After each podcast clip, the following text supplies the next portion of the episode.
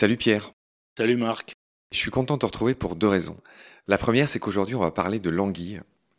On va dire mille choses sur l'anguille, notamment qu'il y a une expression qui dit il y a anguille sous roche, qui a tout simplement inspiré le nom de notre famille de podcast, Baleine sous gravillon, on en dira un mot. Et la deuxième raison pour laquelle je suis très très content de te retrouver, c'est qu'avec toi, là, on va commencer une nouvelle série d'enregistrements. On va dévoiler aux auditoristes un petit peu l'arrière-boutique. On enregistre effectivement des grosses sessions. On enregistre 15, 20 épisodes d'un coup. Avec l'anguille, on est au tout début d'une de ces sessions. Comment tu vas, Pierre? Assez bien. On va attaquer sur notre anguille. Comme d'habitude, on va dire ces noms dans les différentes langues. En anglais, c'est il, c'est un drôle de nom, c'est deux E L, il. En allemand, c'est Aal, deux A L, der Aal. En espagnol, anguilla. En italien, anguilla. Voilà, et donc en français, l'anguille. Pierre, tout simplement, d'où vient ce nom, anguille? Anguille, dans les langues romanes, hein, dont le français, l'italien, l'espagnol que vient de citer, ça vient du latin anguilla, qui est tout simplement le diminutif du mot anguis. Mais Là, on commence par un paradoxe. Anguis, en latin, ça veut dire serpent. C'est le premier nom du serpent. C'est un nom qui a été abandonné par la suite au profit de serpens, c'est-à-dire l'animal qui rampe, serpérer, ramper, serpenter. Voilà. Et c'est resté pour l'anguille. Pourquoi l'anguille rappelle le serpent? Il faut se rappeler que l'anguille, elle arrive à sortir de l'eau. Hein.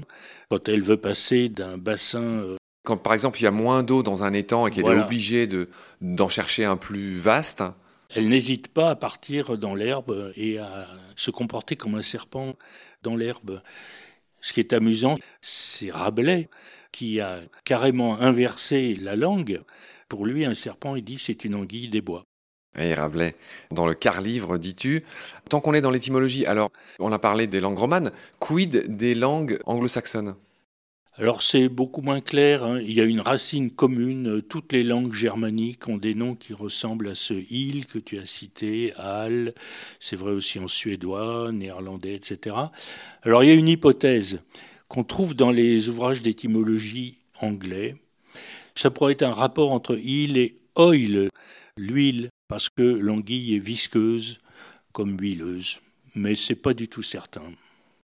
Pierre, on va en venir au gros morceau de cet épisode. L'expression il y a anguille sous roche. J'aimerais que tu nous rappelles déjà ce qu'elle veut dire et pourquoi on a choisi ce poisson. Pourquoi c'est une anguille sous la roche et pourquoi c'est pas une carpe ou un poisson rouge ah ben, déjà, les carpes n'ont pas tendance à se mettre sous les roches, alors que les anguilles le font, et puis les anguilles sont recherchées.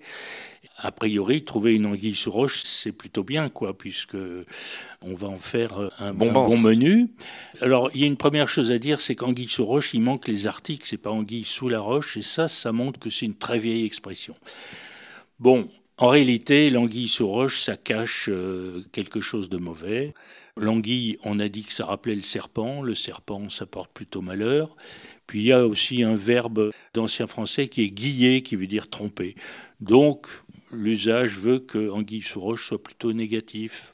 Alors Pierre, celles et ceux qui nous écoutent ont peut-être l'intuition que Anguille sous roche, c'est tout simplement l'expression qui est à l'origine du titre de notre famille de podcast, baleine sous gravillon. C'est ce qu'on appelle en termes techniques une hyperbole, c'est-à-dire c'est une exagération.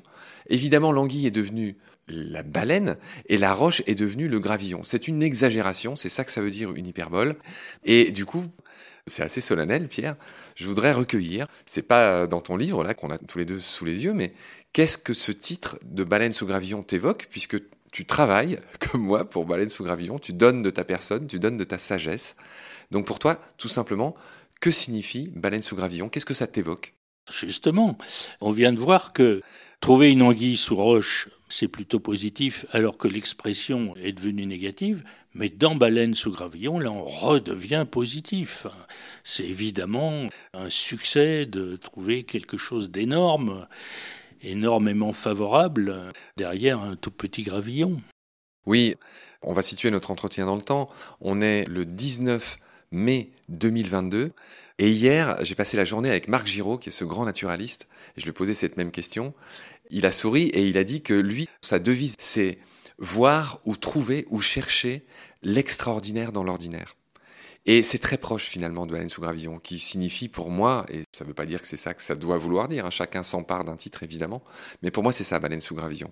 C'est tout simplement essayer de percevoir la beauté, sous les choses les plus communes.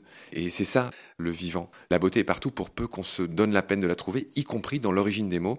Tu y as consacré 20 ans de ta vie avec ces quatre bouquins qui nous servent de Bible. Et voilà, cet hommage étant rendu, Pierre, on va terminer notre épisode sur l'anguille. Alors, tu évoques que euh, l'île d'Anguilla. Pourquoi tu évoques cette île? Parce que c'est le nom de l'anguille en latin. Christophe Colomb a nommé cette île Anguilla. Bon, elle est allongée quand on regarde la carte, et puis elle est basse de faible altitude, donc à l'horizon, ça fait une ligne. Je vois qu'elle est dans l'Atlantique, mais elle est où exactement, Anguilla? Elle est au bord de la mer des Antilles, hein. c'est dans les Antilles. Je vois qu'il y a Saint-Martin juste en dessous? Oui, exactement. Elle est au nord de Saint-Martin. Pierre, on va finir cet épisode en évoquant le roman de Renard. Il y a un épisode célèbre de ce roman de Renard que j'aimerais que tu nous resitues dans le temps, hein, qui est un roman du Moyen Âge, qui implique notre goupil. Hein. Et au passage, c'est le premier épisode de Nomen. On va rendre hommage à notre propre travail. Réexplique-nous tout ça, réexplique-nous d'où vient le nom Renard, d'ailleurs, au passage, et raconte-nous cette histoire avec les anguilles. C'est en effet euh, historiquement pour nous le point de départ. Donc renard, c'est un nom propre, hein, c'est le nom du goupil dans le roman de renard qui est du 11e, 12e siècle, qui a été écrit par des flamands d'ailleurs initialement. Et donc c'est un mot germanique, renard, et on l'avait dit à l'époque, renard euh, en, bas latin c'était raginardus, ard c'est fort, ragine c'est le conseil, renard c'est fort en conseil, c'est-à-dire rusé. Le renard est effectivement rusé dans son roman, et là en particulier. Permets-moi de t'interrompre, Pierre, juste pour dire que avant ce roman qui a eu un immense succès, tous les renards s'appelaient goupil, qui vient du latin vulpes, et que renard fait partie de ces rares cas où un personnage de roman a remplacé le nom d'un animal. C'est extraordinaire. Oui, oui, il y a très peu de cas, même si on prend toutes les langues européennes. Je me suis amusé à dire une fois que c'est un peu comme si une souris s'appelait Mickey comme si on s'était dit, tiens, au lieu de dire Mouse, Mickey Mouse, on dit Mickey.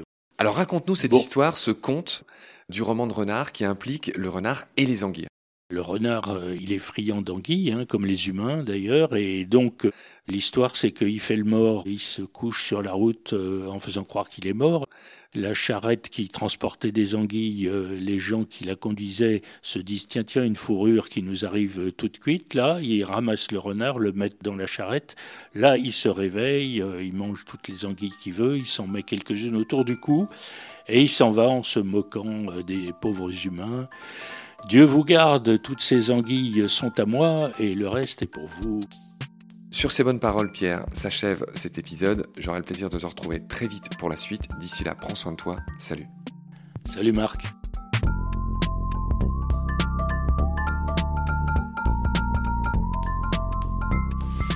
I've seen things you people